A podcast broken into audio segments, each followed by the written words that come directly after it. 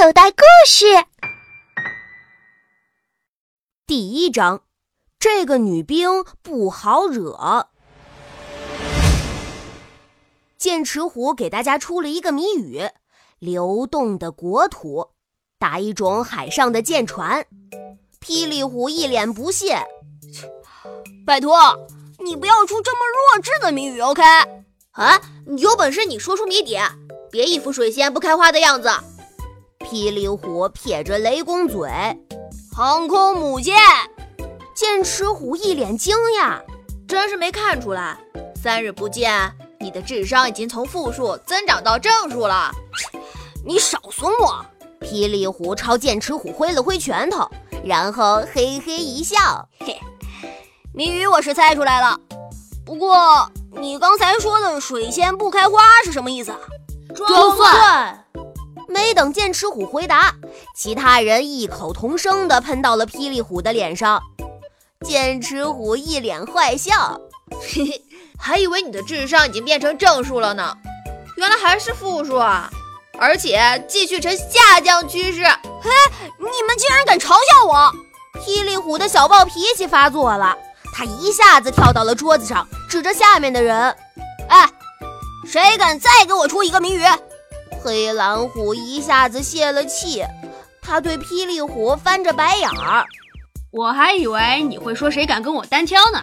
霹雳虎用大拇指潇洒地从鼻头划过，哼，君子动口不动手，武斗多没教养呀！突然，猛虎小队宿舍的门被推开了，大家朝门口看去，一位英姿飒爽的女兵出现了。站在桌子上的霹雳虎问：“喂，梅花雀，下次再到男兵宿舍来，能不能先敲一敲门啊？”“不能。”梅花雀回答的干脆利落。憨厚的东北虎弱弱地说：“即使不敲门，你也不用这么大力气把门推开吧？”“哼，你太抬举我了。其实我并没有用手，而是用它把门踹开的。”梅花雀眯着眼睛看着东北虎，说着，梅花雀抬起了自己的右脚。猛虎小队的男兵们全部晕倒，他们都在想：天底下怎么会有如此粗鲁的女生？真是让百分之九十九点九的男生都自愧不如啊！梅花雀看着猛虎小队的男生们，个个蔫头耸脑，有些不高兴。哎，看你们的样子，好像不是特别欢迎我呀。切，谁会欢迎像你这样的男人婆？要是百灵鸟来了，我们肯定会夹道欢迎。霹雳虎小声地嘟囔着。梅花雀的耳朵可灵得很，它可是眼睛不揉沙子，耳朵根子听不进坏话的人。突然，梅花雀猛地一脚朝霹雳虎站着的桌子踹去。霹雳虎毫无防备，一下子从桌上栽倒下来，而且是脸先着地的。你这落地的姿势挺帅，和天蓬元帅掉进猪圈时的动作一模一样。霹雳虎大吼了一声，从地上爬起来，抡起拳头就要朝梅花雀打去。华南虎和东北虎赶紧一左一右将他拉住。娟子动口不动手，武斗多没教养啊！剑齿虎用霹雳虎自己刚才说过的话来劝霹雳虎，霹雳虎自认倒霉，谁让他自己刚才说过这番话呢？他收起拳头，擦了擦鼻血。看在你还算个女生的面子上，我不跟你计较。哼，这句话也够歹毒的，就像一把尖刀刺到了梅花雀的心里。不过还好，梅花雀并不羡慕别的女生比自己漂亮，她甚至从来就没把自己当女生看过，因为啊，她立志要成为比男生还棒的特种兵。看着梅花雀和霹雳虎都愣在原地怄气，剑齿虎赶紧解围：“梅花雀，你们这么风风火火的来到男兵宿舍，肯定有什么事情吧？”“哎呀，我差点把正事儿给忘了。”梅花雀一拍脑门，这才想起了自己是来干什么的。切，他还能有什么好事来找咱们？肯定是黄鼠狼给鸡拜年，没安好心。霹雳虎一肚子的火还没散尽呢。梅花雀狠狠地瞪了霹雳虎一眼，但是这次没跟他计较。虽然你们不欢迎我，但我还是会告诉你们一个好消息。一听“好消息”三个字儿，猛虎小队的男生们都竖起了耳朵。梅花却一下子又神气起来，告诉你们，我刚刚获得了最新的内幕消息，咱们很快就要跟随航空母舰一起出海训练了。这绝对是一个天大的好消息！就是因为这个消息太惊人了。所以，猛虎小队的男生们竟然都不敢相信这是真的。梅花雀，你不会在耍我们吧？黑蓝虎的一双大眼怀疑地看着梅花雀。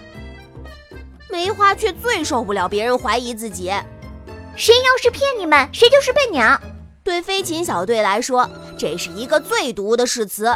所以，猛虎小队都相信了梅花雀的话。霹雳虎也顾不得跟梅花雀斗气了，凑上来问道：“哎，咱们跟随哪艘航空母舰出海啊？”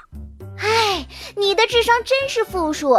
梅花雀不耐烦地看着霹雳虎，还能是哪艘啊？肯定是中国的第一艘航空母舰“辽宁号”。哦，对对对，咱们国家目前只有一艘。霹雳虎也开始怀疑起自己的智商来，怎么连这么简单的问题都想不到啊？剑齿虎还是有点不敢相信这件事儿，因为全国那么多优秀的官兵，怎么就轮到他们这些小屁孩了呢？要知道，航空母舰可只有这一艘啊！你到底是听谁说的？听我们说的。梅花雀还没回答，另外两个声音同时从门外传了进来：“教官好！”猛虎小队和梅花雀瞬间都站成了电线杆子，很有礼貌的问好。张小福和关月走进了猛虎小队的宿舍，先是检查了一遍猛虎小队的内务。张小福勉强地说：“嗯，还算凑合。”猛虎小队知道，张教官说凑合就已经是很不错了，因为大部分的时候他总是说“太差”两个字。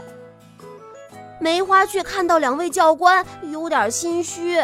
他开始慢慢的向门口退，准备溜走。站住！当梅花雀的一条腿已经迈出去的时候，关教官突然把他叫住了。梅花雀，你的胆子可越来越大了，竟然敢偷听我和张教官的谈话。梅花雀一脚门里，一脚门外，尴尬的站在那里。呃，呃，凑巧。我我只是凑巧路过教官的办公室，顺便听到了而已。一次是凑巧，两次可以勉强算巧合，三次也可以找个借口说是偶尔。可是梅花雀，你这都已经是一百零八次了，你以后能不能不偷听我们的谈话？猛虎小队这才知道梅花雀有偷听的癖好，纷纷用异样的目光看着他，脸上都是幸灾乐祸的表情。张教官替梅花雀解围。好了好了，反正这个消息咱们也要告诉飞禽小队和猛虎小队。梅花雀替咱们传达了，还省了咱们的口舌呢。就是就是，关月狠狠地瞪了梅花雀一眼，吓得他不敢冒泡了。剑齿虎忍不住问道：“教官，咱们什么时候走？这次出海都训练什么？”先给我和关教官每人倒一杯水。没看教官口都干了吗？啊！东北虎赶紧倒了两杯热水，放到两位教官面前的桌子上，然后大家都静静的等待教官把话说完。